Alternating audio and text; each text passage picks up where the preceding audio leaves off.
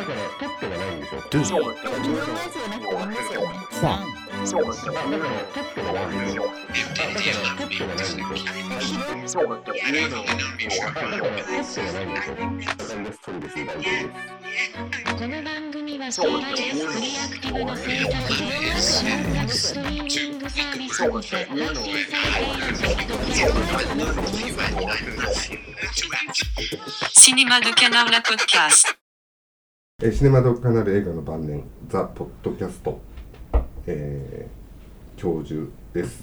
はい。あ名乗らないの？あ村上です。チョリです。はい。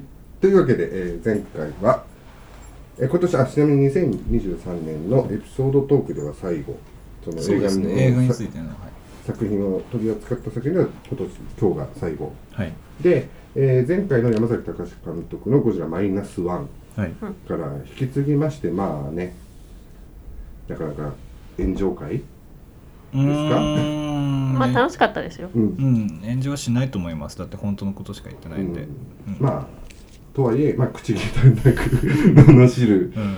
トークのまあ再現がないのでやっぱこれは作品のトゥルさんが前髪を、すいません。ちょっと今日うんあんまり。湿気多いですからね。そうです。んはい。はい。まあというわけでその、まあねゴジラマイナスワンだけを語ってもうん。どうしてもちょっと片手落ちになってしまうというところがうん。あったので、はい。その原点の部分ですね。うん。の語ろうということで、えー本田一郎監督の、ね「ゴジラ」えー1954年版も語っておいてセットになるだろうかとうんうんうん。うん思いまして、はい。うん。えーぶっ込んでみた次第でございます。ははい。いはい、で、まああのゴジラ、まあ、監督本田一郎なんですけど、このポッドキャストではかなり初期の段階で村上君のセレクトでうん。ちょっとあれは変化球でしたがマタンゴを取り扱ったので、うん。えー同じ監督でうん2本目はいですね、まああのジャンル・クルド・ゴダールの特集とか宮崎駿で同じ監督を扱うということも最近はちょっと出てきたんですけど、うんうんうん。はい。まさかの本田一郎こんなに早くも2作目うん。を取り扱うっていう流れでもまあるんですよ。あだから一番最初からこう繰り戻ってきてここ来たって感じですよね。うん。でもまあ映画史としてもというか、うん。まあ、これはやっぱやっといた方がいいとは思うので、うん。まあいいずれ触れる作品ではあったなとは僕は思ってるんですが。うんというのもあって、まあ、特にうん。一言だけ言うと、えー僕は今回改めて見直して「ゴジラ」っていうのは僕にとって映画そのものだなってほ思いました。う。でまあ、その詳しい内容はちょっと後ほど触れるとして、まずやっぱ初見のチョリさんまた、えー感想というかどうでした？まず見た感じ。見た感じはまず最初の驚きとしてはあ白黒映画かと思って。ああもうまあ そこですよね感じで。ずねうん。なんかそのなんか広告とかでゴジラって赤い文字とかで印象が強くて、うんうんはい。なんかまあカラーかなって思ってたんですけど。まあ一応パートカラーではあるかな。いやいや全然、違うか。えっと、ポスターは、うん。あそうですね。カラー。カラー。うん。あそうかそうか。うん。うん。あ白黒と思ってそこから入ったんですけど、その感想がすごい。でうんと映画自体としてはすごく面白くて、はいはい私本田監督好きだわって思ったんですけど、まあまた5回も含めて。はい。それねあとあのうんとうんとあれうんとあそうあのゴジラのテーマあるじゃないですか、はいはいはい。有名な「ててて」ってやつ、はいはいあれ私ずっと。出てて。はいでででねいやもうちょっとフレーズいくかなって思って、はいうん。私あれずっとゴジラが登場するところにかかると思ってたんですけど、うん。えそうじゃなくてなんかその、ゴジラに挑む人たちのためのテーマソング、ゴジラが登場するのはわーパーパーパーパーってやつですもんね。で使われてるんだっていう驚きでした、で作品自体としてはすごい面白かったです。うんうんうんうんまあ中野君は？ですかね。うんなんかまあ結構いだいぶ前に見たきりだったんで、うん。でもそれだけでもだいぶショッキングだったんですよ自分の中では。うん。あの何がショッキングだったかってこんな話だったんだ。僕一番最初に生まれて初めて見た映画がうん「あのゴジラだったんですよ。あのミニハムズとゴジラの同時上映のやつですね、とこうハム太郎的なやつですそうそうそうそう。そうですね。それがであのゴジラで泣いたところから僕の映画だけが始まってるんですよ。怖くて仕方なくて。だったんであのーまあ、ゴジラっていうのは多分意図的に敬遠してた部類だったんですね、うん。で僕は意識的に映画を見始めてから大学高校生とか中学生くらいからうん。に、まあ、ちょっと見てみるかってなって、うん。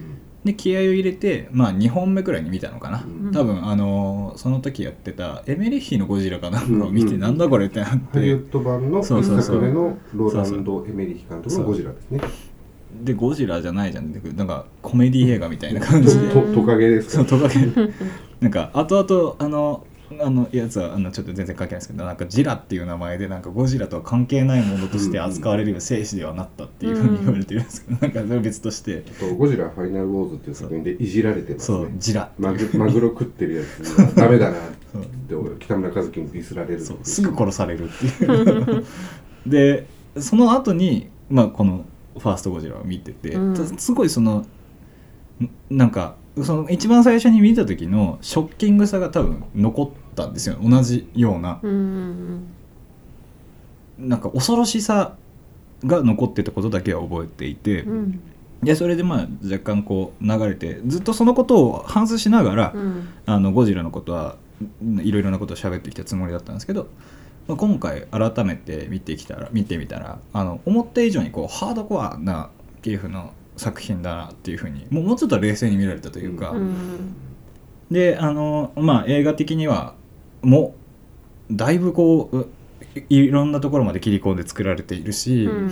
だからこれがこうなったとか芹沢があの最後あのオキシジェンデストロイヤーですよね、うん。をあの持って自殺するっていうことの意味とかを、もうちょっと冷静になって考えることができたかなとも思うし、なんかそういう意味で本当に多層的なで1954年っていう年代設定もいろいろこう相まってうんいろいろなことを考えることができたなと思います。はい、でまあ最初にねはい。そのチョリさんにまあ順番としてはゴジラマイナスワンをはい。見て、で前回のまあ収録を聞いていながら全員一致で酷評でしたっていうのがあって でまあそのファーストインプレッションのゴジラがゴジラマイナスワンだったわけじゃないですか、うんうんうんで今回は全員一致で3なわけですうよ、ん。まず。うん。で僕は僕はこの後褒めることしかしないです。でただそのまずちょっとテキストとしてというか、うん。チョリさんから見てそのまあ最初のゴジラと今回のゴジラ。うんうん。でちょっと比較としての意見をまず聞きたいなと思って、うん。どこがうん良かったかっていうかあ結局今回この2作品を取り上げることで、ーうんうん。よりそのマイナスワンのうん。危うさというのもはっきりで、ん出ると思って選んだんですね、なのでその辺も含めてちょっとなんか喋ってもらったらなと思うんですけどどうですか？そうですね。まず素晴らしいなって思ったのはその群衆の描き方っていうか一人一人の人間の描き方だと思うんですけど、そのまああのメインとなる人たちの描き方はもうもちろん、うん、と素晴らしいと思うしそのやっぱその群衆っていうか市民っていうか村人たち大戸島にいる人たちの描き方、まああのキャストとしてはそのなんだっけボランティアじゃなくてエキストラ。エキストラ。うん。いやちょっと出てこない言葉 ででエキストラとしてその住民の人たちを使ってると思うんですけど、まあ、その CG を使っていないからっていう理由もあると思うんですけどそのエキストラの人たちが何に恐怖して何に怯えてるのか何をどうしてこういう行動をとっているのかっていう人だっていううん。あの心情がその行動から読み取れたっていうのがまず素晴らしいことだなと思うんですけど、まあマイナスワンから比較するとマイナスワンでも群衆が逃げるシーンがあると思うんですけど、うん。その群衆が何に対して何から逃げているのかっていうのがその表情から表情とか演技から読み取れなかったっていうのが私はあったんですけど、でもこのゴジラファーストゴジラはすごくその群衆たちの恐怖だとかそういうのとかあと、うんうんうん。ゴジラが襲ってきた時に人間はどういう行動をとるのかっていうのがすごく描かれててそこがその物語のリアリティにつながっていたと思うのでうん素晴らしいなって思いました。反応ってとこですよね、その具体的には、うん。例えばまあ大戸島の人たちも、うん。そのの被害もそうだし、まあその存在が出てきた時に、うん。その立ち向かいに行ったり、うん。逃げたりとか、まああの特に新吉君の家族とかもそうですよね、うん。まあ、サスペンスの作り方が、まあ、漁船がやられお兄ちゃんが死んでしまい、うん。両親が死んでしまいっていう流れも丁寧にやってるし、はい。結構この映画が特にマイナスワンと比べてうん。顕著だったのはその姿勢の人の描き方っていうことで、うん。ゴジラが来ることがまあ分かった存在が分かった時の、はい。東京の人の日常が描かれるじゃないですか。で電車の中で長崎の原爆からやっと逃れてきてうん。助かった大事な体なのに、うんまたゴジラかよみたいな、うんうんなんかああいう描写がやっぱすごいと思うんですよね。ああと、うん。あのそれこそ襲ってきて初めてから、うん。なんかお父ちゃんのそうそう。ところにもうあれ刺さりますよね。戦争の近さっていうのをなんかすごくこう、うん。おぞけが立つくらい感じうるん。んですよね、やっぱあれはなんか現代映画っていうか最近のやっぱどうしても戦争を体験していないっていうのはまあ、うん、いいことですけど、やっぱああいうリアリティリアルさっていうのは描けない、描写しきれないんじゃないかなって、まあ、描いたとしてもなんか嘘っぱちみたいななんか感じになっちゃうから。う、ん。やっぱこの時代で作っていたっていうことの重さがあると思いますね。ただ僕はこれを踏まえて挑むべきだったとは思うんですよね。マイナスワンが。だからここでもうやってることがあるわけだから、うん。これにどう挑むかっていうプランがあったのかなっていう気はするんですよね。なんかその世代的に描けないっていうことよりも、うんだって我々はそれを見て戦争を感じてるわけですよ実際にこのうん1950年版の映画を見て、だからその知らないものでも、うん。その映画から戦争の影っていうのは、うん。ちゃんと今回感じ取れたという賞賛にもなっていると思うから、ん。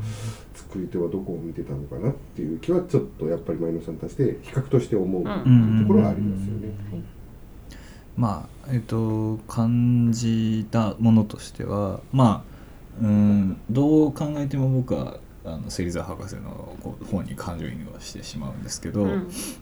いなんかパッとこう思いついたことで喋ってみるとあの意外とあの比較してですよゴジラマイナスワンと比較してあの、まあ、主人公の、えっと神木隆之介演じてたなんだっけ名前敷島。敷島と芹沢博士とうん割と対照的に描かれてると思うんですよね。うん。自分としては。自分の感覚としてはですけど、あのだだけど多分ここで対照的になってる部分ってなんかこう葛藤しているところだけだったと思うんですよね。戦争。敷島はってことですよね。敷島は、うん。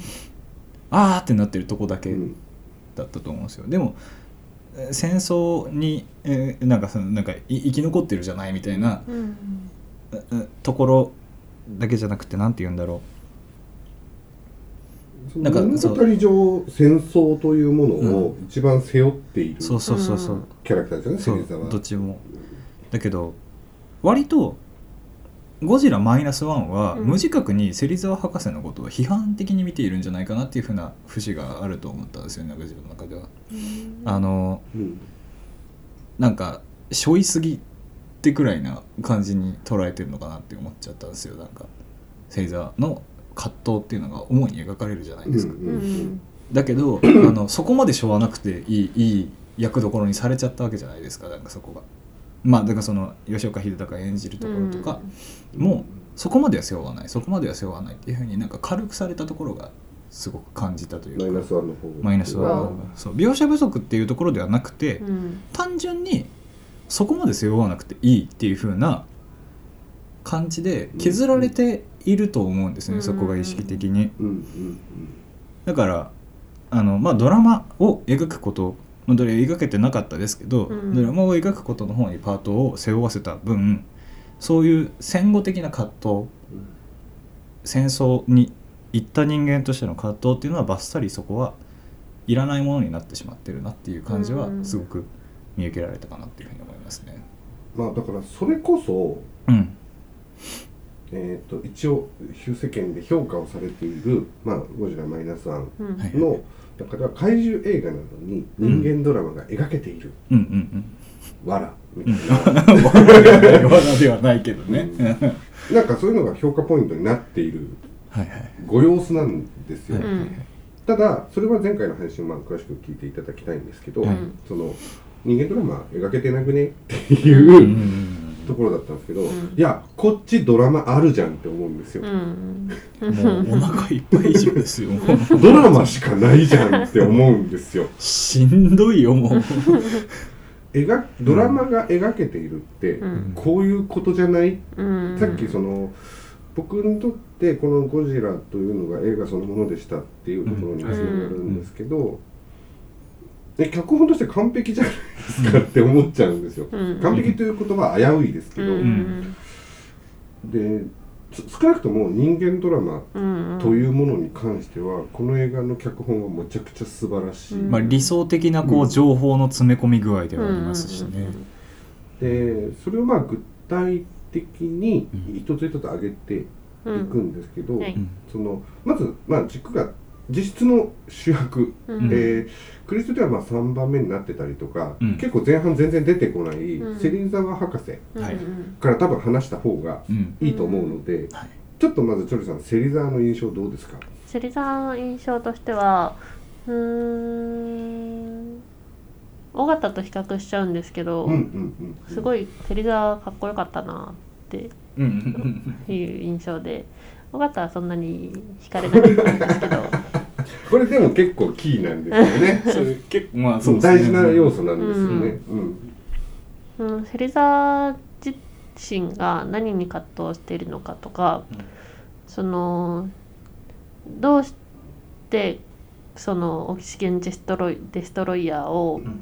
使うことにためらっているのかとか、うん、平田さん、うん。俳優の平田さんの、かっこいいですよね、うん、なんか演技の仕方だとかうん。その監督が描きたいものをどう演じきるかどう演表現するかっていう解釈も、うん、と素晴らしかったんだろうなって感じ取れましたし、うんうん。やっぱその解釈を、まあ、やっぱどう考えたかっていう過程は、まあ、私たちは実際わからないですけどそれを読み取れる深さがあったからうんいいなと思ったし、うん、やっぱその人間ドラマっていう点で見てもその恵美子との関わりだったりとか、ゴジラに対してっていうか戦争に対しての気持ちだったりとかうん。そういう描き方表現の仕方が好きでしたね。そのさっきのエピソードでうん。村上君がその日本人にある汚れ思想っていう言葉があったと思うんですけど、その汚れみたいなのを体現しているのが芹沢博士じゃないですか。そうですね。うん。まあ婚約破棄されているとかそのうん。戦争によって、だから明言はされないというかはっきりは描かれないんですけど、うん。戦争によって何がしかの傷を負い、もともと恵美子の婚約者だったうんけれども、もはや自分はうん汚れてしまったっうんうんていう意識からうん遠くで見ている人にうんなってますよね。うんまあそのその戦争にから行って帰ってきた人うん。とか戦争に関わってた人が結構アンタッチャブルな存在になっているうん。描かれ方ですよね。だからそのまあ前半ほとんど出てこない、うん。で大戸島に、えー山根博士とその恵美子が、うん。その大戸島に行く船出のシーンに最初にサングラスかけて、こいつ誰だろうっていう感じで出てくると思うんですけど、あの見送るっていうことに、そのだから例えばマイナスワンと比較すると、うん。その特攻として帰ってきましたとか自分の人生に踏み込ませてくださいよって浜辺美波に言われるみたいな面倒くさいやり取りがなく、うん。ただ見つめてるっていうだけの赤涼感、だけで表現してるだけでも全然人物の豊かさが違うというか、やっぱ戦争から帰ってきた人の人を遠ざけてる孤独感はうん。全然敷島よりあると思うんですよね、だって敷島恵まれてんじゃん結局って思っちゃうから、んん芹沢の孤独に比べれば、うん。全然違いますよね。確かに。っていう。だしそのやっぱりこの映画を語る上で芹沢のキャラクターっていうのが一番重要にうん。なっていて、その豊かさであったり文明であったりその科学うん。というものとうん。人類の関係性っていうのが大きなテーマになってると思うんですね。うん。はいはいはいはいはい。でまあそのでこの映画が人間ドラマを描けているって言ってる部分っていうのは、うん。実は物語の中で説明されないところの方にちょっと重きがある、うんうんうん。うんうんだから芹沢が何に傷ついているのかってうん。描かれないじゃないですか、うん。うんでちょっと考察めいたことになるんですけどちなみにチョリさんってどう思いました？その何に傷ついているのかっていうとこまあその映画の中でなんで眼帯をしているのかっていうのはまず説明されないわけで、うん。うん、でも人から人とか属世間からうん。離れた暮らしをしている、っていうことは、まあ、人間と距離を置きたいのかな。ってなってじゃあ人間と距離を置きたいのはなんでかな？みたいな。やっぱそしたら時代感として考えて戦争が大きく関係しているのかな？って考えてでもなんか恵美子とは何かあった気がするみたいな。うん。婚約破棄とかもあんまり説明されてなかったですよね。説明されても婚約をしていたっていうところがあって、うん。結果的にまあ尾形と付き合っているっていうところがあるから、そのそこが接点に、うん。まあ、読み取っていかないといけない部分なんですよね。なんかその人間を描くとか、まあ、芹沢がどうしてこういう態度をとっているのかとかはやっぱり観客に委ねられるわけででその委ねて考えるって読み取るっていう動行動自体も結構面白いことだと思うんですけどそこも映画の楽しみ方だと思うんですけどでこの芹沢の状況の説明のあのしなさ加減っうんていうのがすごくいいバランスだったかなってそう。思います。なんですよね、うん。マイナス3が逆にくどくど全部説明してたところがうんすごく芹沢という人のミステリアスさも含めて、うんその戦争の影っていうのを強調されてたと思うんですね、でも一方で実はその断片はうんきちんと記号として描いてると思うんですけど、はい逆に今度は村上君にどうどうですかその断片まあうんというのは、うんまあ一個言うと、うんその記者がいたじゃないですか。新聞記者というか。萩原。萩原、ん。その酒井幸男が、うん。その山根恵美子を頼ってうん。取材に行くじゃないですか、うんうんでであのなんか上司から言われるのか芹沢っていうとこ、うん。男に接近しろみたいな、うん。で彼が初めてその芹沢にインタビューをした時に、うん。その芹沢が答えるのが「私にドイツ人の友人はいません」って言うんですよね、うん。うん。うん。うんここでナチスとの関係が示唆されるんですよ、うん。なるほどなるほど。あつまり芹沢は戦争で傷ついたうん。ということは示される、うん。で眼帯もしていうる、ん。でもおそらく彼は科学者なので、うん。戦争には行ってないはずなんですよ。確かに。うん。しかもそこそこのエリートじゃないですか、うん。うんうん海外にも留学してたわけうんでドイツ人との接触を持って、っうんうん。てことはうん。きっと兵器研究をしているキャラクターなんですようね、ん。でその兵器を研究する過程でオキシゲンデストロイヤーにたどり着いてるんですよ、うんでおそらくその時に人体実験とか、うん。そういうものに駆り出されてたんだと思う。うん。っていう余白が生まれるんですよ。なるほど描かれないですけども、うん妄想の域には。だけどそのあ示された断片がうんうんうんうん。めちゃくちゃ深いところ、うん。だから戦地と比較するのは変だけど、うん。戦地と同じぐらいしかもすごく特殊なうん。うんうん戦争の非人道性っていうのを垣間見たから彼は傷ついてるっていう節があるんですよね、うんうんだからこそ自分が汚れた。うんうんというふうに感じる。うん。しある種の純粋無垢な象徴である恵美子にうん。のそばにいるのが辛いうんんですよね。でこれが僕は人間ドラマじゃんと言いたいわけです。うん。なるほどね。うん。僕はもうなんか単純にこう映画的な機能の話をしますけど、うん。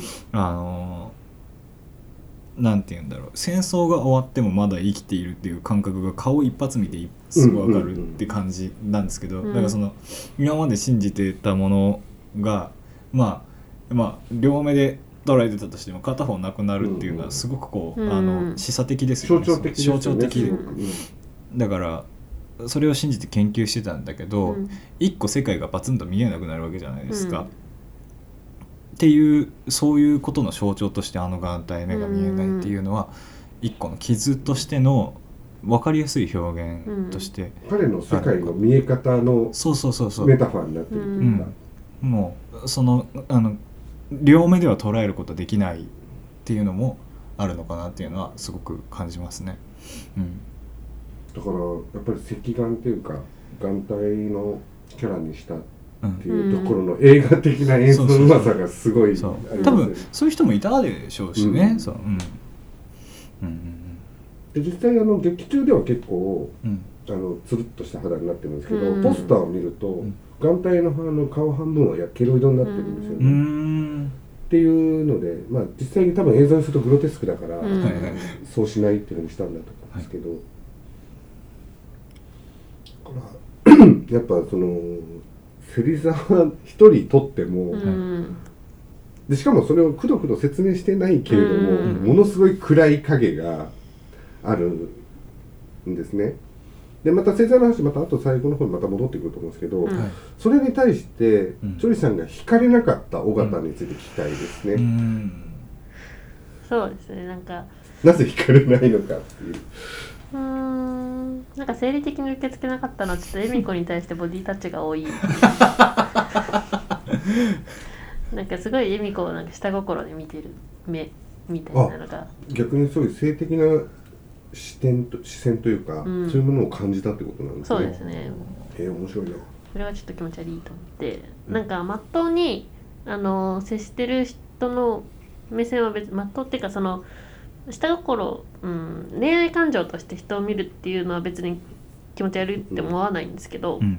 そのやっぱ周りにも言ってないっていうのはあったと思うんですけど周囲の人に、うんその恋人関係みたいな、うん。っていうのはあったと思うんですけどそのうーん恵美子を見る視線がちょっと気持ち悪かったなっていううんうんので好きに。せせせまあね。ちょっと芹沢がかっこよすぎるってままずはまあ美味しすぎるというか、うん僕もねあの尾形全然こううん。印象残ってないのはうん。多分本田一郎あるあるなんだと思うんだけど、うんそれこそマタンゴの久保明とかもそうだけど、うんうん印象残んないんですよなんか。うん。主主役があの巻き込まれ型なんです全部。うん。大体。うんうん。でその周りの人たちと一緒にこう物語を進めていくっていうところであって、僕その巻き込まれ型の主人公ってあんまこう惹かれないですよね。そそううそうなんか私の捉え方として尾形はそんな主人公感があんまりなかった、ない、うん、ない、芹沢の方があった。かな、うん。だから逆にそういう意味で脚本の構造っていうかうん。がすごいいびつなわけじゃないですか、うん。はいはいだって一番最初に出てくるのは尾形なわけだし、うん。まあ、主人公ですよね、でもその主人公感がどうして感じられないのか。ううん。例えばその宝田明うんうがん下手なのかもしれない、うん。でも僕はそれにやっぱ意図的なものがあると思ってて、うん。これがそのマタンゴの回と聞いてくるんですけど、やっぱりそれが戦後の空虚な若者たちっていうふうにうん。本田一郎が見ている視点、その戦争中の人うん。である本田一郎うん。と芹沢はリンクしてるじゃないですか。あうんうん。でマタンゴの時にも言ったと思うんですけど戦争を忘れていく、うん。要するに焼け跡から脱却していく日本のうん。新しい若者像が尾形なんですよね。うん。で確かこれからの時代の主役はに、尾形なんですよ。うん。はいはいはいはいはい。で芹沢の鬱屈っていうのはそうやって自分が消されていく時代から淘汰されていく存在としてのニヒリズムうん。じゃないですか。うんだからその復興していく日本の素晴らしさとうん。同じそのでもそれによって自分が過去のものにされていく悲しみみたいなものの対比として尾形はいると思うんですよね、こういうチャラい若者がボディタッチ多めの。でもでもそのいやらしいってチョリさんも表現したんですけど、うん。まあ割と自然にやってるじゃないですか。まあまあまあまあ。だから戦中派の人にとってはとってもハレンチなうん若者に見えると思う、太陽族的な感じじゃないです？太陽族好きですね村上君。大好き。いや確実に新しい世代として捉えてるうっていうところだと思うんですよね。そうあとあの尾形に対してはそのゴジラがやってきて結構大変な状況なのにそのうん恵美子との関係性の個人的な問題で葛藤してるっていう点も好きじゃない。ななんで今この話なんだよっていう、だからそれはまさにうん。戦争のことなんて分かんないですうよね、ん。でみ見向きもしないっうんてのがまずそこが象徴的に描かれてるうんうんんですよ、うん。だからどう対処していいのか分かんない。こういう脅威に対してゴジラみたいそのくせ正論吐くでしょ？な。赤赤赤そううん。そこなんですよね、うんなんかその資料の深さっていう点においては尾形はすごく、まあ、うん。葛藤しているぐらいだから、あってその葛藤がすごく魅力的にも思えたし、うんうんうん。芹沢がってこと？あ芹沢がです。うんうん。芹沢ちょっと深すぎますからね、うんうんうんめっちゃ説教しますもんね、うん。それに尾形がめっちゃ薄いじゃないですか。うんうん でそれはやっぱ意図的だと思ううんですよね、んそのそれがなんか本田一郎監督の戦後に対する目線っていうのがまたんごと共通していると思う、うーん。主役はこうで。で戦争があってうん。でそこに惑わされる人たちがいてみたいなうん。配置の仕方で、ん戦争をん感じないように見ることは、うん。まあ、確かにできるとは思うんですよ。ゴジラマイナスワンみたいに、うん。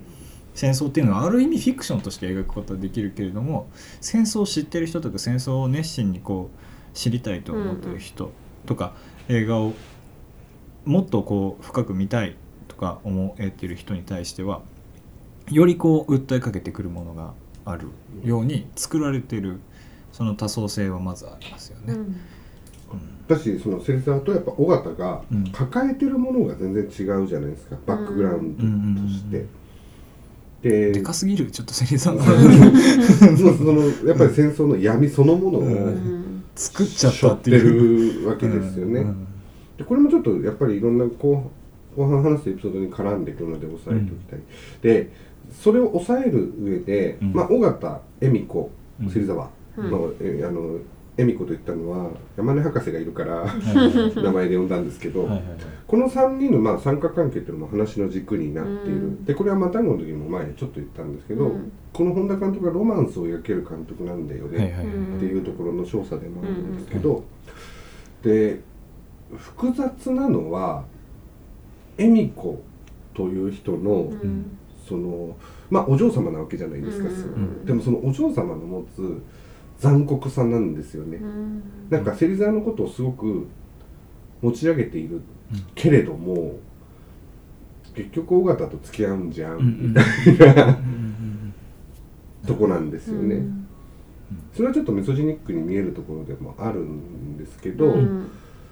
そのでもそういうもんだよねっていんう突き放した感じっていうのがより残酷性を際立たせてると思うんですよね、やっぱり芹沢とは一緒にいられないですよ面倒くさくて。多分だから恵美子もそれを背負えないんですよね。触れられないってやっぱなってるんですよね、だからそのそれがよりその芹沢の自分は愛されないっていう絶望を深めてる。なるほどなるほど。まあ、まず誰にも背負えないですからね。だから一緒にこう背負ってあげるっていうのはできない、まずその戦争そのものを背負っちゃってるから、背負わせられないし恵美子もそれを潜在的に拒否している節もあるし、うん。なんか普通にあの大型の方が好きだしみたいなこともあると思うしでさっきそのゴジラの登場の時にも尾形はすごい恵美子のことばっかり考えてる、うんうん。そういうとこもうざいって言ってたんですけど、うん。そこをちょっと物語的に補強すると、うん。えー恵美子が初めて芹沢に「君だけに話すんだ」うん。ってオキシエンデストレイの存在を示すじゃないですか、うん。であの時恵美子は尾形との交際を報告しに行ってたんですよね、うん。うん。うん。そのうやちょっはい多分匂わせ的に芹沢も察してはいたんだけど、うん。まあ、はっきりさせようってことで恵美子が言いに行ったんですけど、うん。よりによってそのオキシジェンデストロイヤーを見せられたから言い出せなかったんですよ。はいはいはい。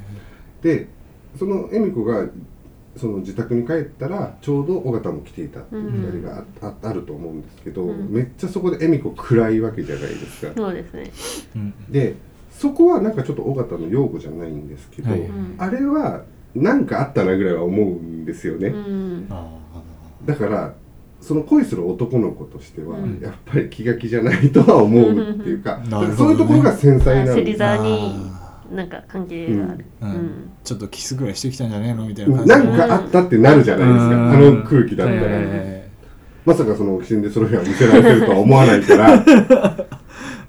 でもそれもちょっと古代妄想的に聞こえるかもしれないんですけど、うん。オキシジェンデストロイヤーっていうのは、芹沢の心の闇の巨大さの象徴でもあるんですよね、要するに世界を破壊するためのはいはいはい。像の塊なんですよ、うん。うんでそれを恵美子にだけ見せるっていうのは、うん。ちょっと村上君好みの話になっちゃうんですけど、うん。自分の正義を見せることと一緒なんですよ、うん最北的な自己開示ですよね。うん、ほら見てごらんみたいなことなんですよでも。ででもそれはあながち嘘ではないというか、ううん。んだだだからこそ恵美君だけ見せたし、芹沢の中の人間臭さの部分でもあるというか、うん。結構その釘を刺してるというかうん。その芹沢にも人間らしいその未練があるわけですよね、うん。うんそのうじうじと迎えに来ていたり、うん。あ見送りに来ていたり、っていう意味で結構その恵美子に対してマウントを取ってるというか、うん。オキシエンデストロイヤーの秘密を共有することによって、うん。尾形から引き離そうっていう気持ちもあるんですよね。でそこがなんかロマンスを描ける作家であるってことを言っておきたいっていうか、これちょっと教授に振られたんで僕もちょっと付け足しで左翼情報を入れておくと。あの 多分その芹沢自体も研究職として、うん。その戦争に積極的なサインをしてなかった。まあでも戦争に積極的になんて言うんだろう。こう間接的にあの滞在をししたっていう感じで描かれるんですけど、でもそれこそ三島由紀夫に代表されるような戦後派の人間としては、三島由紀夫見てると分かるんですけどあのもそういう感じで、あのーなんて言うんですか戦争に行っていくっていうマチョイズムを失ってるわけですよね、うん。最悪は。であのそれでもあの体は男だしであのその時のいろいろなステレオタイプもあるから、うん。自分はどうやってこう男性性を求めていこうみたいな感じで。でそういう意味で芹沢はそういうあの、まあ、自分の正義を露出する意味での、うん。あのオキシジェンデストロイヤーがあるんだみたいなことを女の子に言ってわあすごいってされたいっていうようなでもそれも屈曲しているみたいな、いろいろなことが。でドン引きすることは分かってても見そうせずにはいられないっていう。うん、でそれが自分の闇の開示でもありみたいな、うん。まあ、三島由紀夫自身はあのヌード写真集とかを出したりしてるんですけど、そういうことなんですよ。本当にそういうことがあるんですよ、うん。戦争で死ねなかったっていうその男性性の喪失を経験しているみたいなことの、まあ、裏付けですよね。う、ん。で、うん。そこもさっきのマイナスワンとの比較なんですけど、うん。その男性の不能感男性性の喪失みたいなものが扱われてたようじゃないですか。悪くしか言わないんですけど。ででもうん。その男性性の不能感みたいなものの屈折やうん生々しさ、はい。人間の感情のリアリズムみたいなのも結局ここで描かれてるわけじゃないですか。めちゃくちゃ上手に。でマタンゴの時にもチョリさんが指摘した例えばエロティシズムを描くにしたって、はい。そんな生々しい例えばセックスシーンみたいなものに持ち込まなくたって、うん。うんスマートにそういう性っていうものを描くことができてるじゃん、っていうのが、ここでもできてるんですよ、確かに、うんかなりゲスなうん。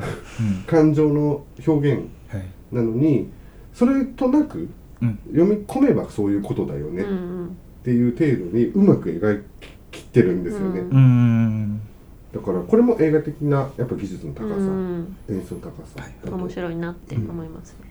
本題しようってすごいですね。いやもう今日は褒めますよこれは。はいはいはいはい。ででずっとそこに触れずにまあちょっとこのロマンスの部分はまた後半にちょっと生きてくるので、はい。えーでそれを語る上で実はそこに大きく関わってるのが山根博士なんですよ、うん。うん。作品のテーマとしても、でちょっとどうでしょう山根博士チョリさんこ山根博士はそのゴジラを保護したいっていう立場だと思うんですけど、うんうんその最後の方であの、まあ、いざゴジラをの、うん破滅させますっていう計画になった時にあのこの尾形と芹沢が下に行くじゃないですか、はい。うん。その時に「まあ気をつけてな」みたいな感じで声かけるじゃないですか、その時の無言の顔の表情がすごく良くてうん。なんかその保護したい気持ちもやっぱあるんだろうなっていうなんかその顔の表情とか目の表情がすごく良かったってうん。これはもうですね志村隆ですよ。でもこの時の志村隆だって教授より年下ですか、多分ね。うんですよね。怖多分えひょっとしたら上かもしれないんですけど、うん。ちょっと年齢がわからないですわよね。か本当にわかんないですよ。なんか30代くらいでもうあれができてるから。そう。そして日本映画を語る上ではトップクラスのもう俳優ですからあそうね。まあ絶対名前は外れないですよね。だから七人のえー、侍とか、と黒ね澤明監督の映画の一時期すごく敬遠してた「生きる」とか知りません？あ名前は聞いたことの主演の人ですね。生きる七人の侍とか。はもう志村隆に外れなし。あ。はなんか演じてるといいなんかぬくなってくるっていう心が温かくなってくるみたいな、なんかそういう感じのやつでもあるんですけど、あうん。だからこのやこの映画の、まあ、もちろん芹沢もそうなんですけど、うん。それとは違う形で、その映画の演技っていうか、うん。そのえ演技によって映画の格を上げるっていうところでは、うん。この志村隆うん。山根教授うんっていうのはもうアイコンでもあるし、ブランドですよねだからね、でその人間をえ演じるうん。っていう部分で、うん。まあ、キャラクター造形もそうなんですけど、はい。まずこの山根博士ってマッドサイエンティストじゃないですか。実は。うんで僕が一番この山根博士の好きなシーンがうん。大戸島に行った時うん。はいはいに三葉虫を見つけるシーンなんですよね。はい。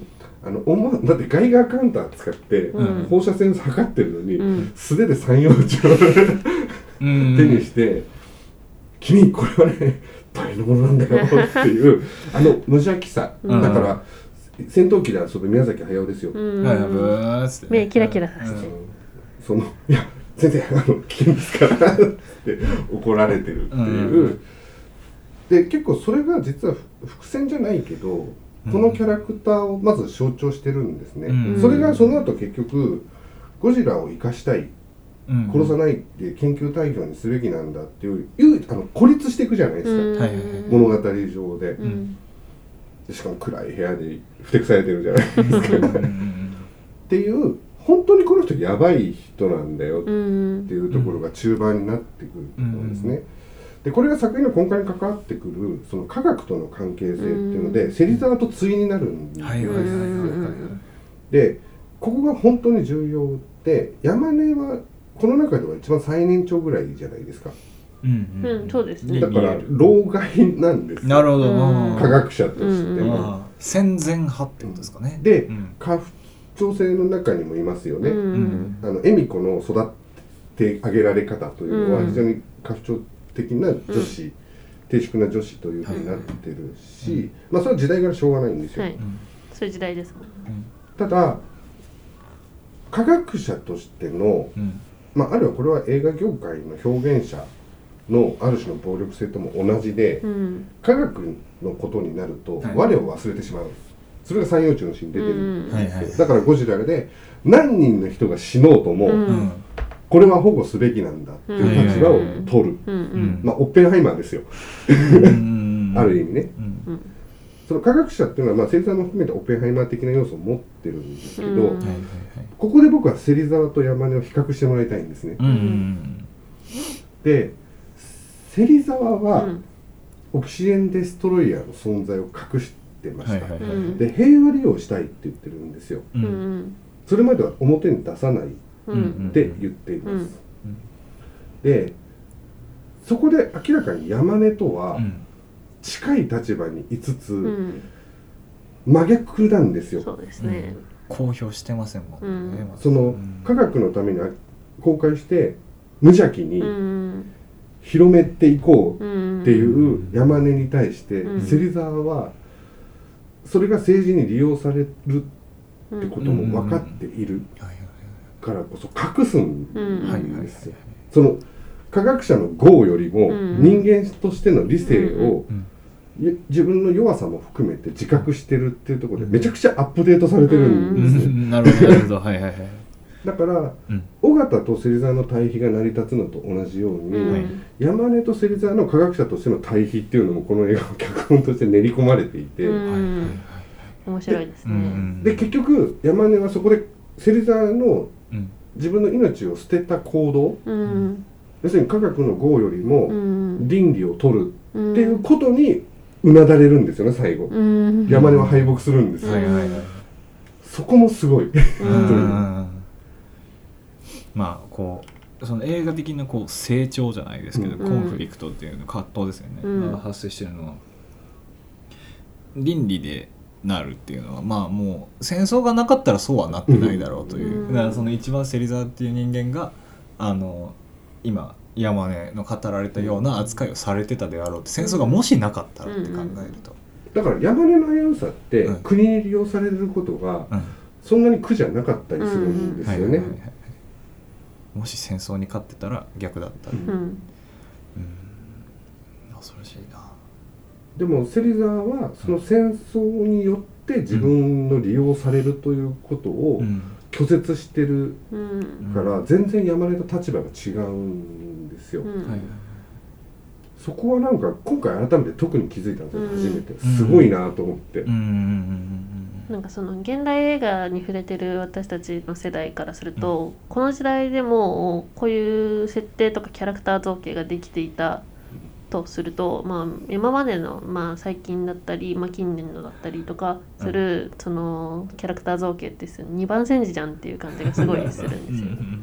戦じてもここまでいかないんですよね、うん。うん。要するにパちゃんとパクればうん。まだ見れるのに、うんここまでいってないってそいう。う。だからマイナスワンがこれのすごくあのあの VF VFX を利用した本当にあのなんだろう再リメイク。リメイクしたものだったらすごく面白かったんだろうなってうん。感じますけど。うん。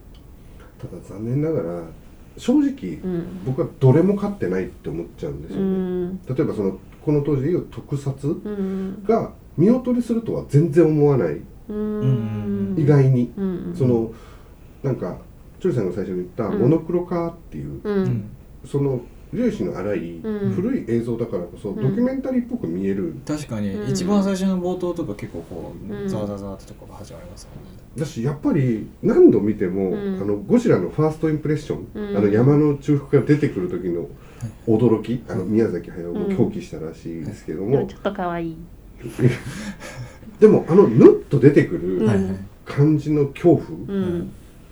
何かがいる。なそう出たーって感じはあるじゃないですか、うん。あのよよゴジラやみたいな。か 歌舞伎みたいな、はいなんかでその様式美って実は映画に大事なうん要素じゃないですか、でそれは全然衰えてないと思うんですよ。うんいま、未だに見ててうん。だからこのこの時代1954年の時代でできているのにまあにそれはあの何でしたっけ？あの映画にも言えますけどこの時代間でできていたのに現代の映画ができていないのは成長してない、なうんなんなら退化してるっていう話ですよ。そうなんですよ。だから、ん。さっきの VFX 技術、はい。そのゴジラマイナスワンのうん。話でどっちも作り物なんですけど、うん。うんそのゴジラの実在実在感や、うん。ミニチュアセットのうん。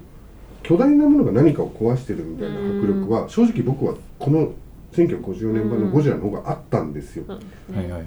その記録映画としてそれを見せられているう本当の光景としてのリアリティがあったというか、うんでまあそれはさっきの、まあ、マイナスワンの話のところで、うん。その演出によるものなのかそれがしょぼく見えるのが、うん。VFX 技術のものなのかっていう佐々木君は確かにチョリさんの指摘通りあると思うんですけど、うん結局何が壊れてうん。誰が死んでしまうのかみたいなディティールは、うん。こっちの方が正確だと思うんですよね。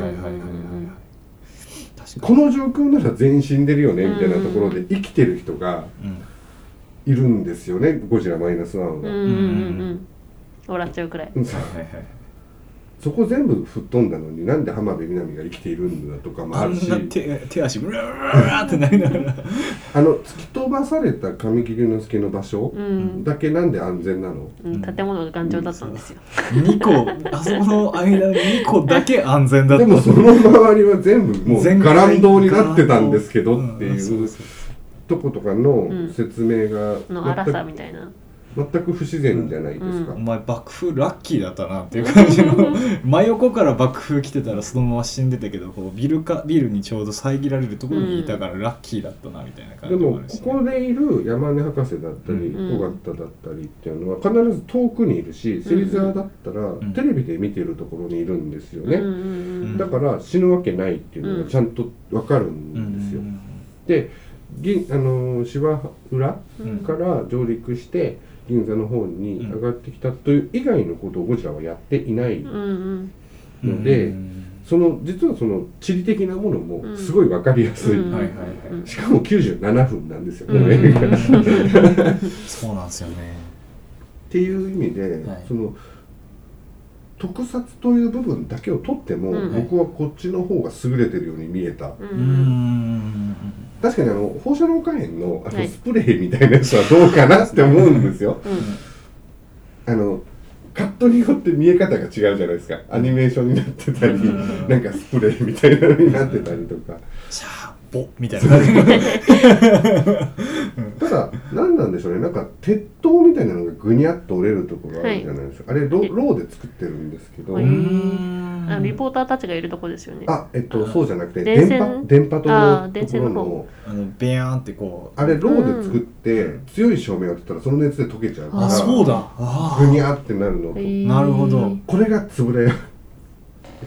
そうつぶれ演出なんですよ。ははあのハワイマリオ機回線のこうう回すみたいな発想でローで作ってでであのスタジオ映画のスタジオってめっちゃ暑いんですよ。なんでライトが強いんで。ライトが強くて。でステージみたいな。そう、ん。普段こう電気とかついてて、うん。であので蛍光灯触ったことあります？暑い。んですよ、はいうん。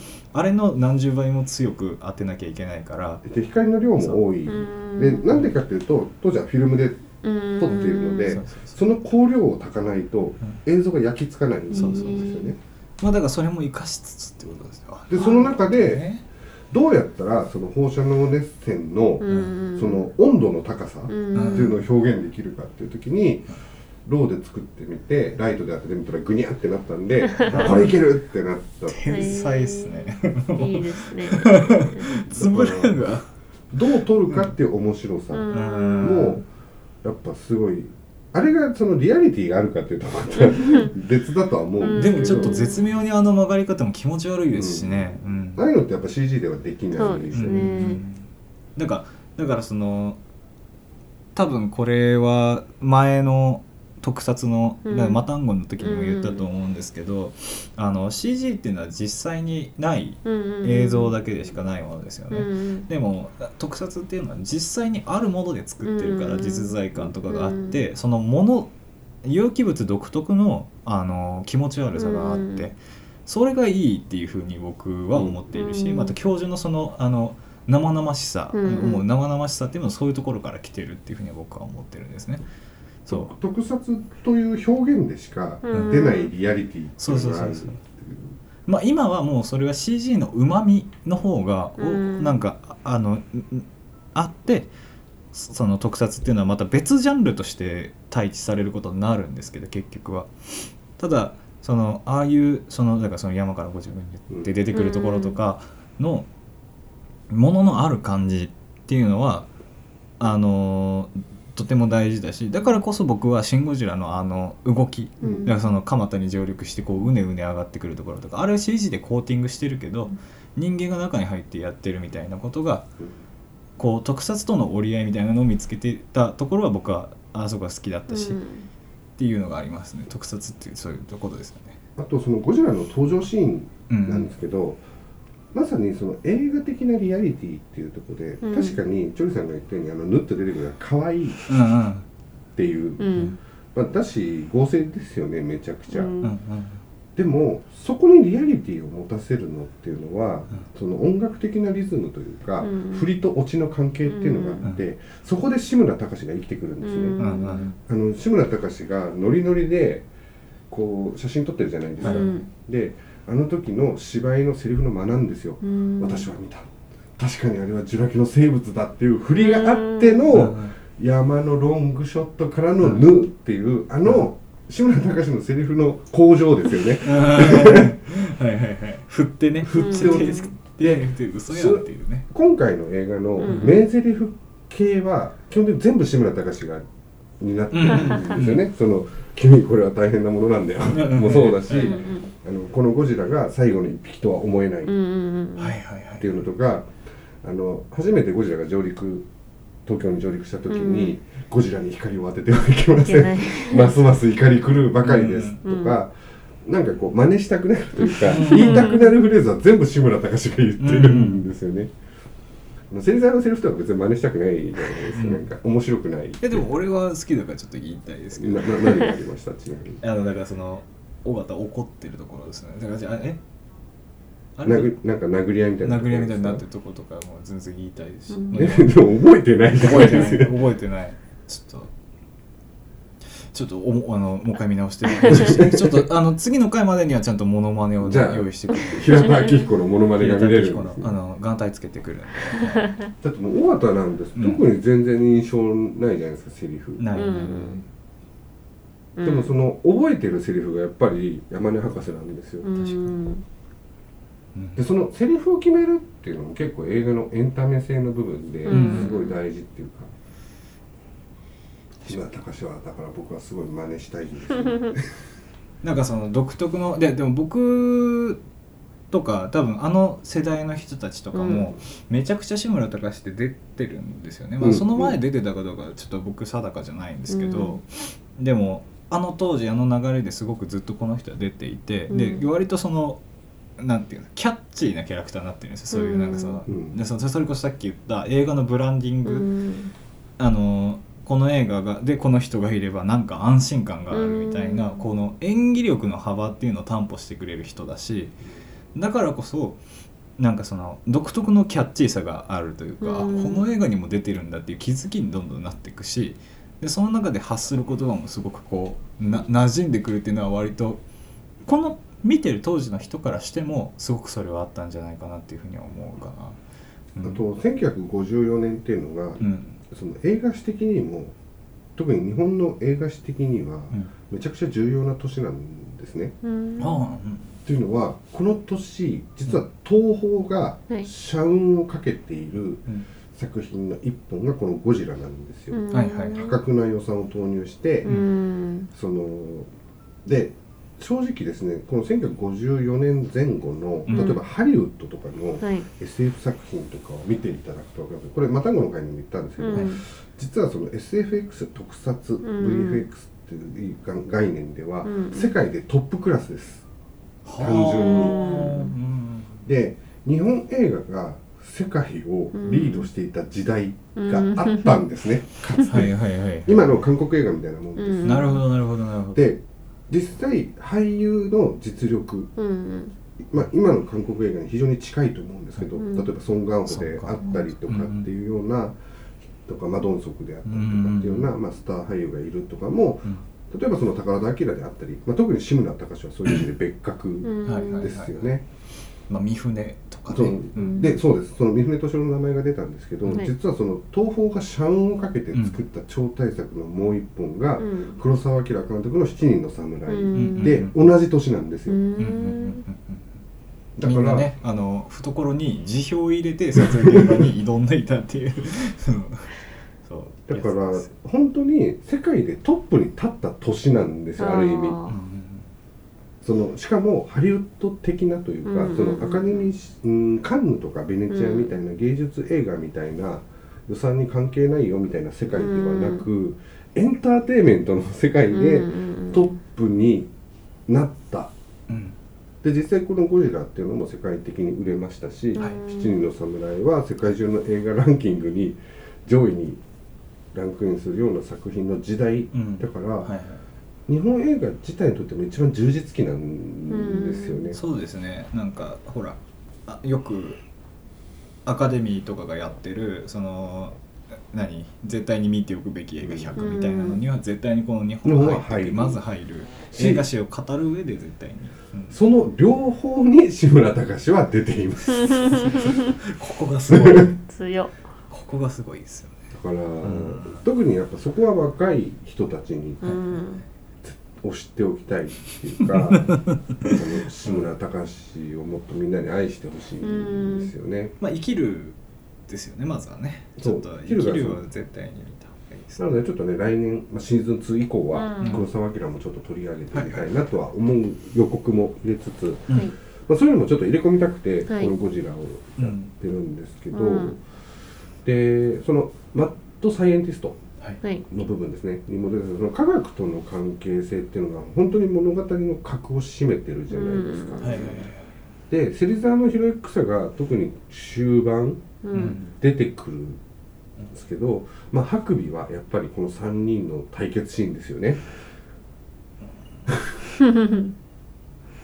ここはちょっと語っておきたいのでまたチョリさんどうですか？このオキシエンデストレイを使わせてくださいのくだりですね。うーんまあでもその芹沢がどうして心が動くのかっていう心情描写、心情の動きの描き方がやっぱうまいなって思いますね。ちなみにそれはどう捉えました？そのなぜオキシエンデストレイを快諾したのか。うーん。やっぱあの平和の歌で女子生徒が聞くラジオから流れるのを聞くっていう流れがあると思うんですけどそのまあ言ってしまえばその流れ映画の流れ的にまあそうなるだろうなっていううん読みはできるんですけうど、ん。でもその読みを踏まえてもその芹沢のやっぱでも俳優の動きですかね？演技の仕方なんですかね？やっぱそれでもなんかそのあ心が動いたんだなってわかる撮り方だったりとかでその脚本ありきのあの、うんうん。演技とかじゃなくてそのその行動に見てる私たちが納得できるっていう点でよかった。あれはあのうテレビで流れるうん。歌を聴いて、うん。芹沢は君たちの勝ちだっうん。て言ったって解釈しました、うーん。うーん。まあそれだけじゃないと思いますけどその何ですかね。芹沢はやっぱりあの時点で自分はそのまま死のうと思った覚悟もできたと思うんですけどその覚悟をうんとその資料を全部焼き捨てて、自分もこのオキシゲンデストロデストロイヤーとともに真珠を決めようっていう覚悟ができた瞬間だそったのうあそこで決めたじゃないですか、うん。その部分決定打はうん。あの歌じゃないと思うんですよ。うん。どうですか村上さん。そうそうだと思ってたんでわかんないあそうですか。でもいや僕は僕はあのそもそもうん。そうじゃなくて、あのまずこれを使うんだったらその僕の手で使うのはこれ一回っていうのもあると思うから、だからまず死ぬ予定だったん。ていう読みだったら使使う。ね。使うんだったら死ぬし、これと一緒に死ぬ。だけどだからこそあのうそれは自分の手ではできないから押してほしいっていう感覚だと思ってたから、うん。えっとだとしたら、うん。実際のところ芹沢はもっと早くに死んでたと思うんですね、うん。うん。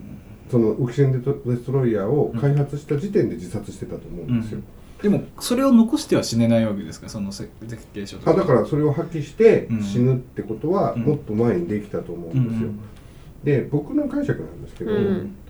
芹沢がオキシエンデストロイヤーをうん。使用するという決定打になったのは、うん尾形と恵美子ができているっていうことが分かったからなんですよ。だから生きてくるんですねこのロボットがなるほどね、うん、いやそのシーンをちょっと思い出してもらいたいんですよ、はいはいはいはい。あのちょっと乱闘というか殴り合いみたいになっちゃって、うん。尾形が負傷するじゃないですか、うんうんはいはい。でそっと恵美子は尾形にそってその包帯を巻いてあげるところを見て星座はあってなるんですよ。あこうカットが。確確かに、うん、でここでああもう自分があわよくば期待してた、うん。だってまずその前にあの芹沢と恵美子があうん。尾形と恵美子がうん。芹沢のところに行くじゃないですか、うん。恵美子がその被災した、うんうん。まあ、あのシーンもすごいグロいんですけど、うん。被災が生々しいじゃないですか、うん。でそのその惨状を見て恵美子がもう秘密を抱え込むのはできない。ってはいはい。言って尾形に告げるじゃないですか、うん。これこういうものを見た、うん。はい。でそこで尾形はまた薄っぺらい正義感に駆られてはい。星座さんのところに行こうとか言って、うん。二人で行って、はいはいオキシジェンデストロイヤーを使わせてくださいっていうのがうん。恵美子じゃないんですよ。うん。尾形なんですよ。なるほど。で当然それを知ってるのは恵美子だけだから、うんうんその芹沢がせ恵美子の方を見ながら「ちょおま」みたいな顔するんですよね。言ったなっていう。ななるほど。でそれを尾形に言われることこそうん。うんムカつくことないわけじゃないですか？最初知らないよ？みたいな雰囲気。そうそう。うんうんうんうん。てかまずあそこね尾形君もいたのかっていうシーンが結構好きなんですよ。二人きりになそうれるとそうそうそ思ってたのに。うそう。なんですよ。そうなんですよ。うん。恵美子が来たら嬉しいのにあなんだ来たんだ。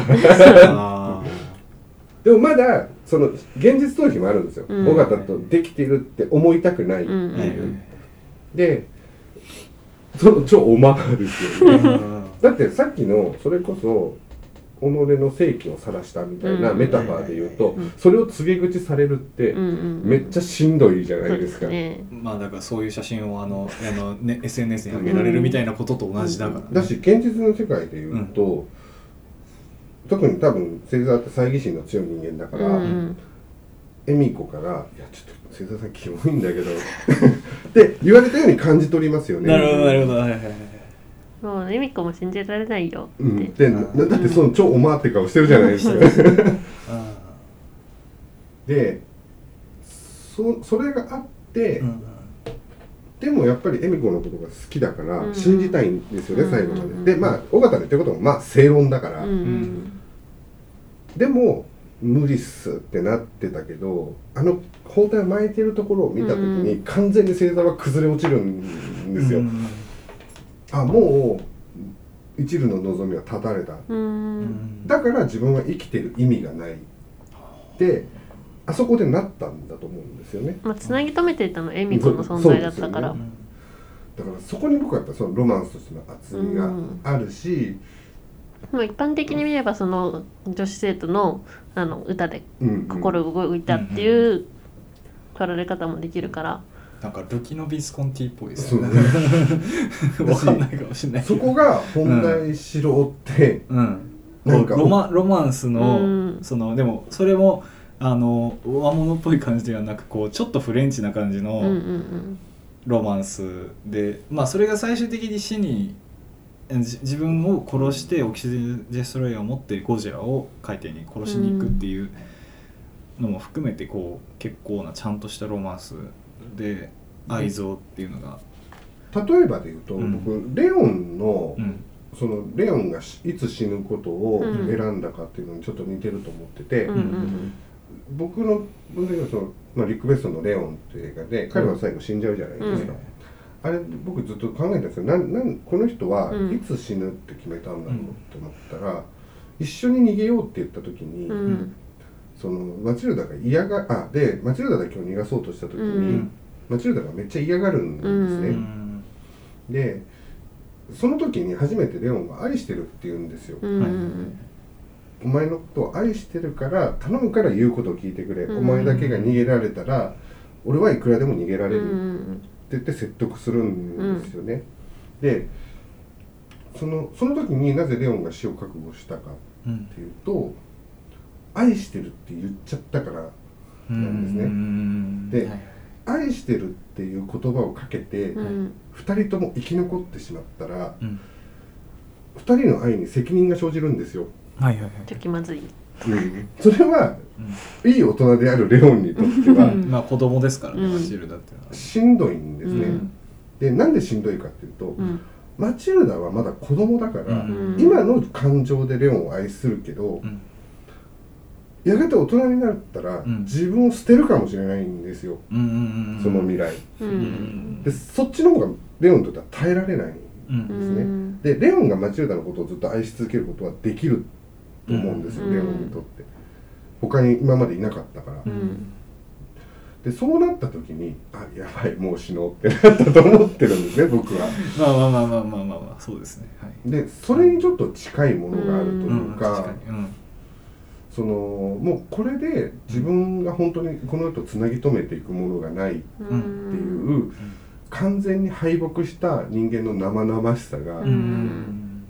しかもこんな戦後のううん。んなんか目先のことだけの ことを言う男に俺は敗れたんだ。っうんていう敗北感がすごくある。まあさっきその教授が言ってたこととうん。につなげて言うと、その世代交代を認識したっていうことでもあると思うんですよ、もう俺の時代はとっくに戦争とともに終わってたってことをうん。まあ認められなくってでもそっちにね自分のまあ婚約してた人がなびいてるっていうのを見て、俺の生きていい世代じゃないんだっていうふうに思ったっていうのも一個ありそうですもんね。そう。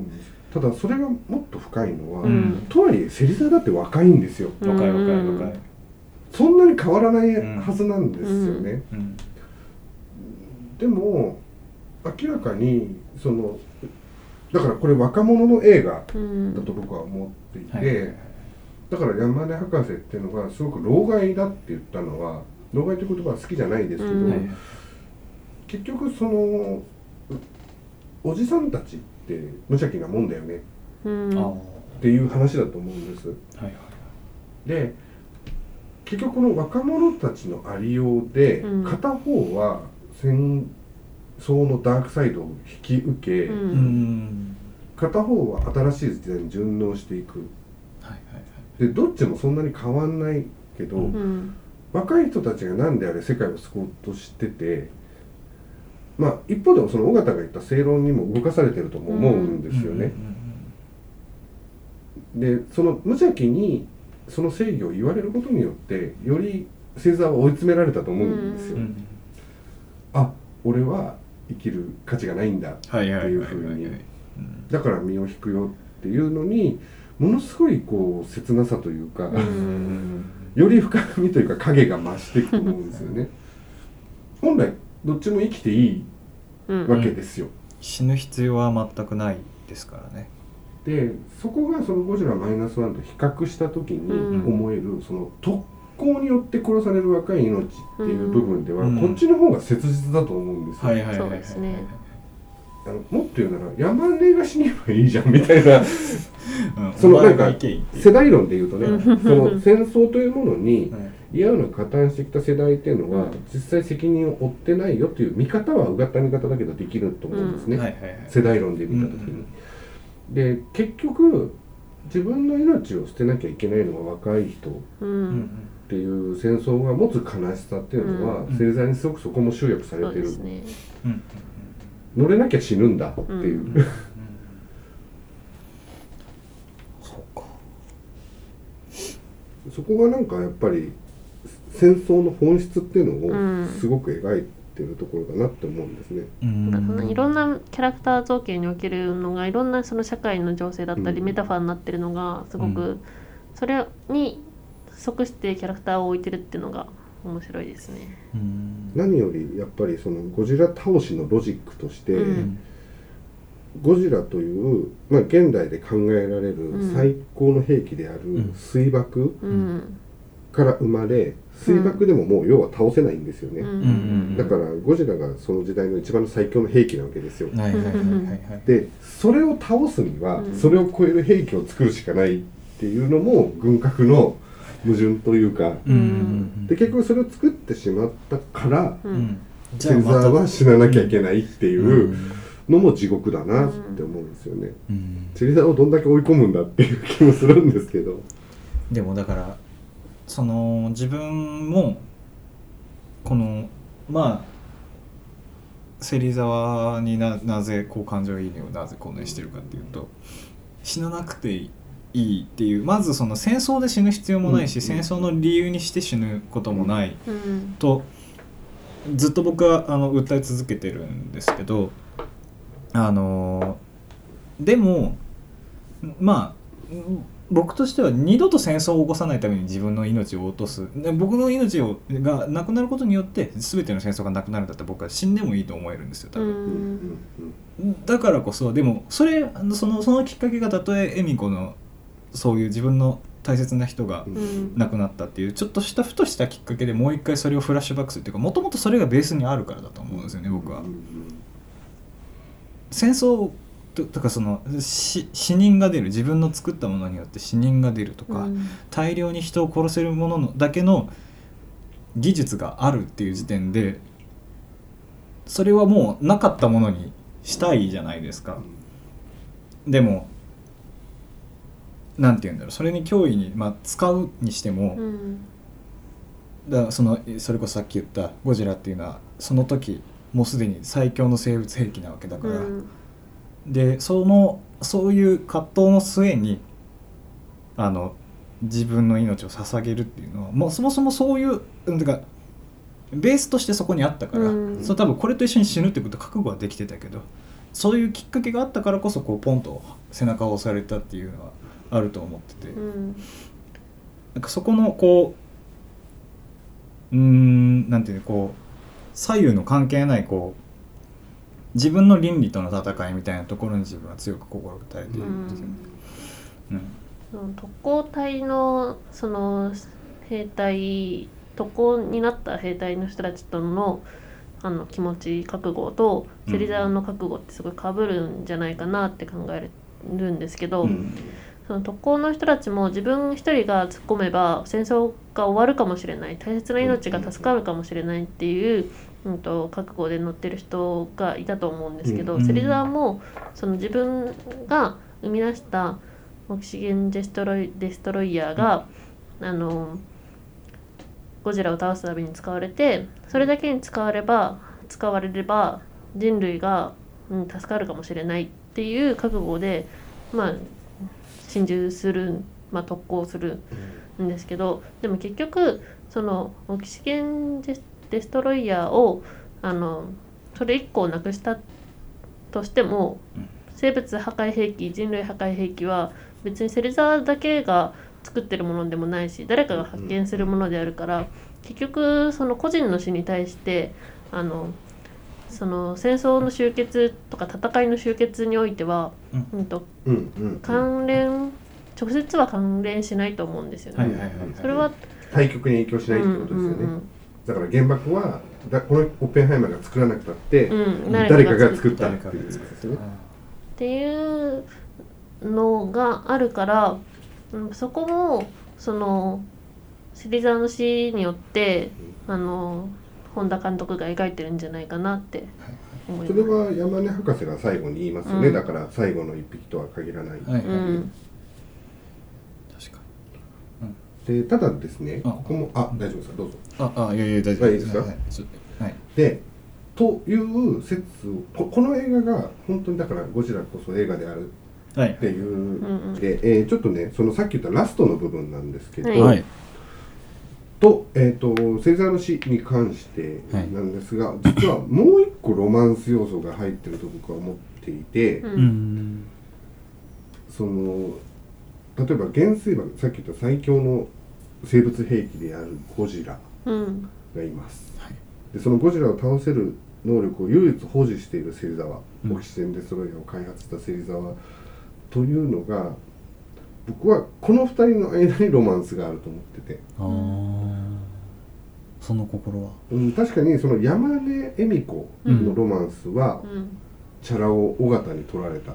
うん。という一方で、うん。もう死ぬしかないってなった時にゴジラは芹沢にとっての心中相手になってるんですよね。うん。はいはいはいはいはい。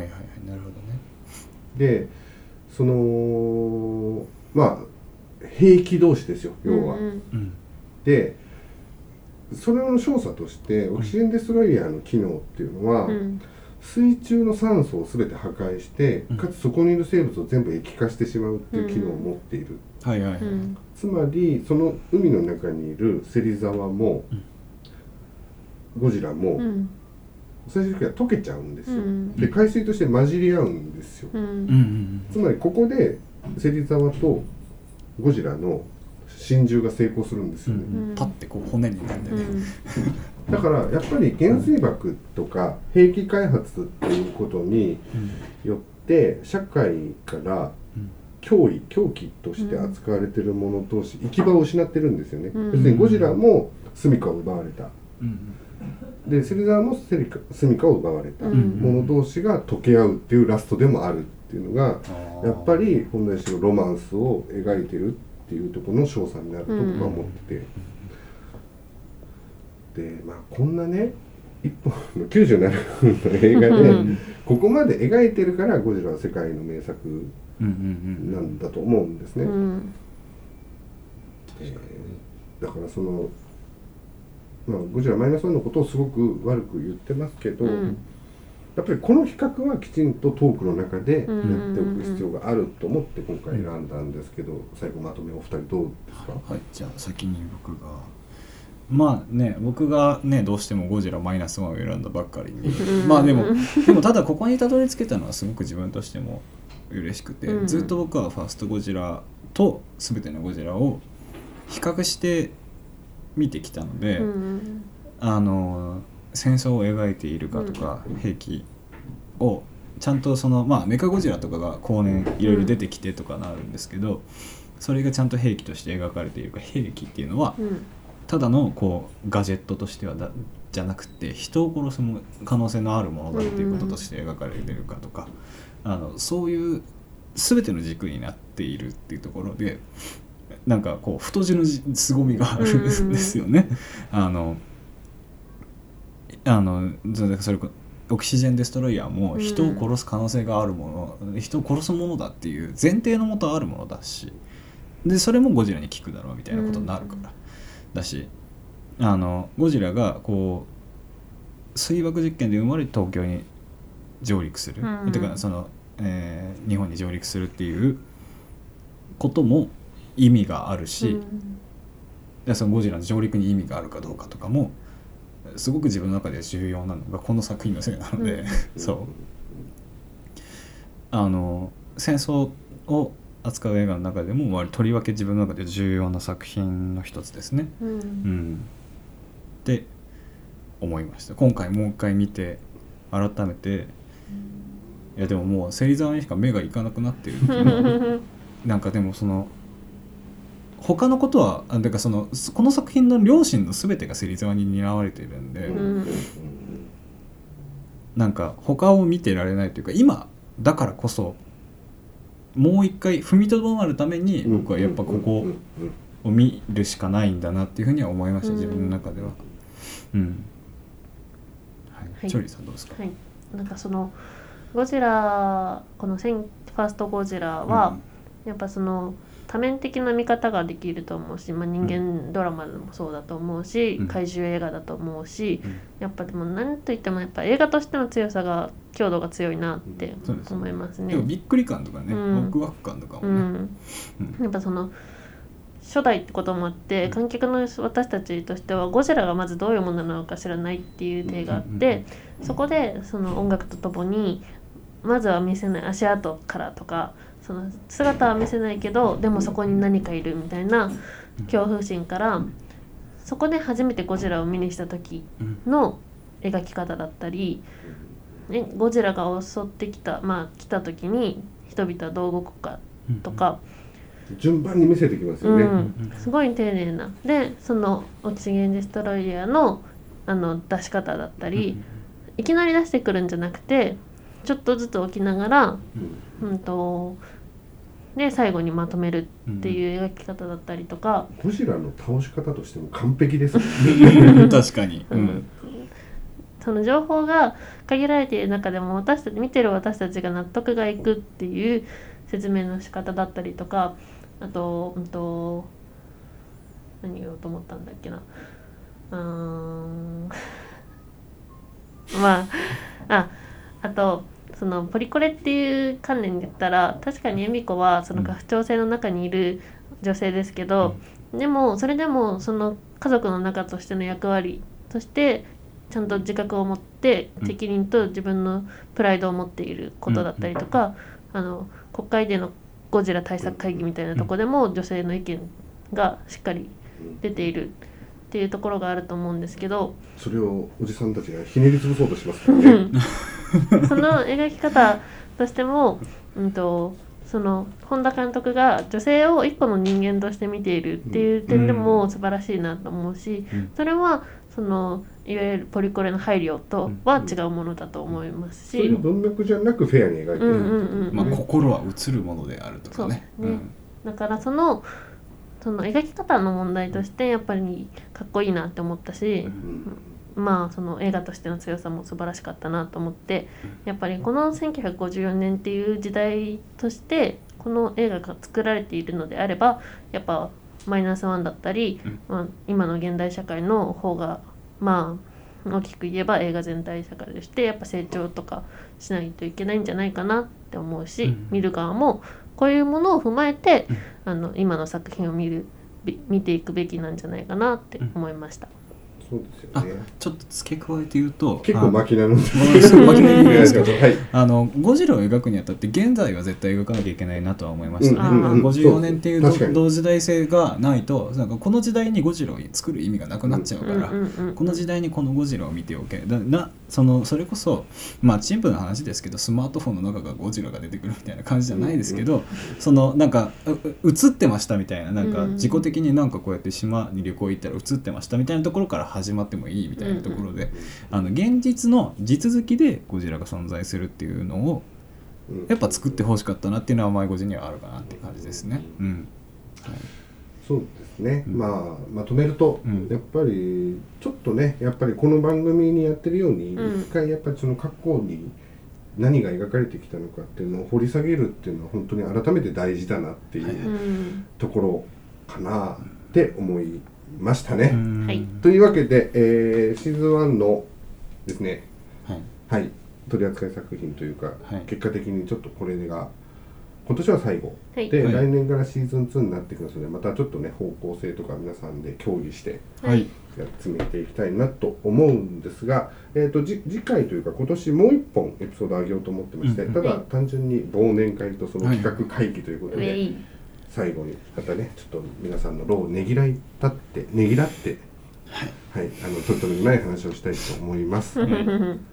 で間に合えば 今年中にアップしますが、はいはい、というわけで皆さん良いお年をかもしれませんがメリークリスマスかもしれませんが、はい一応年末やる予定です。はいはい明けおめかもしれません。今日もかもしれません。ねはい、ありというわけでまた。た次回はい。ありがとうございましたありがとうございました。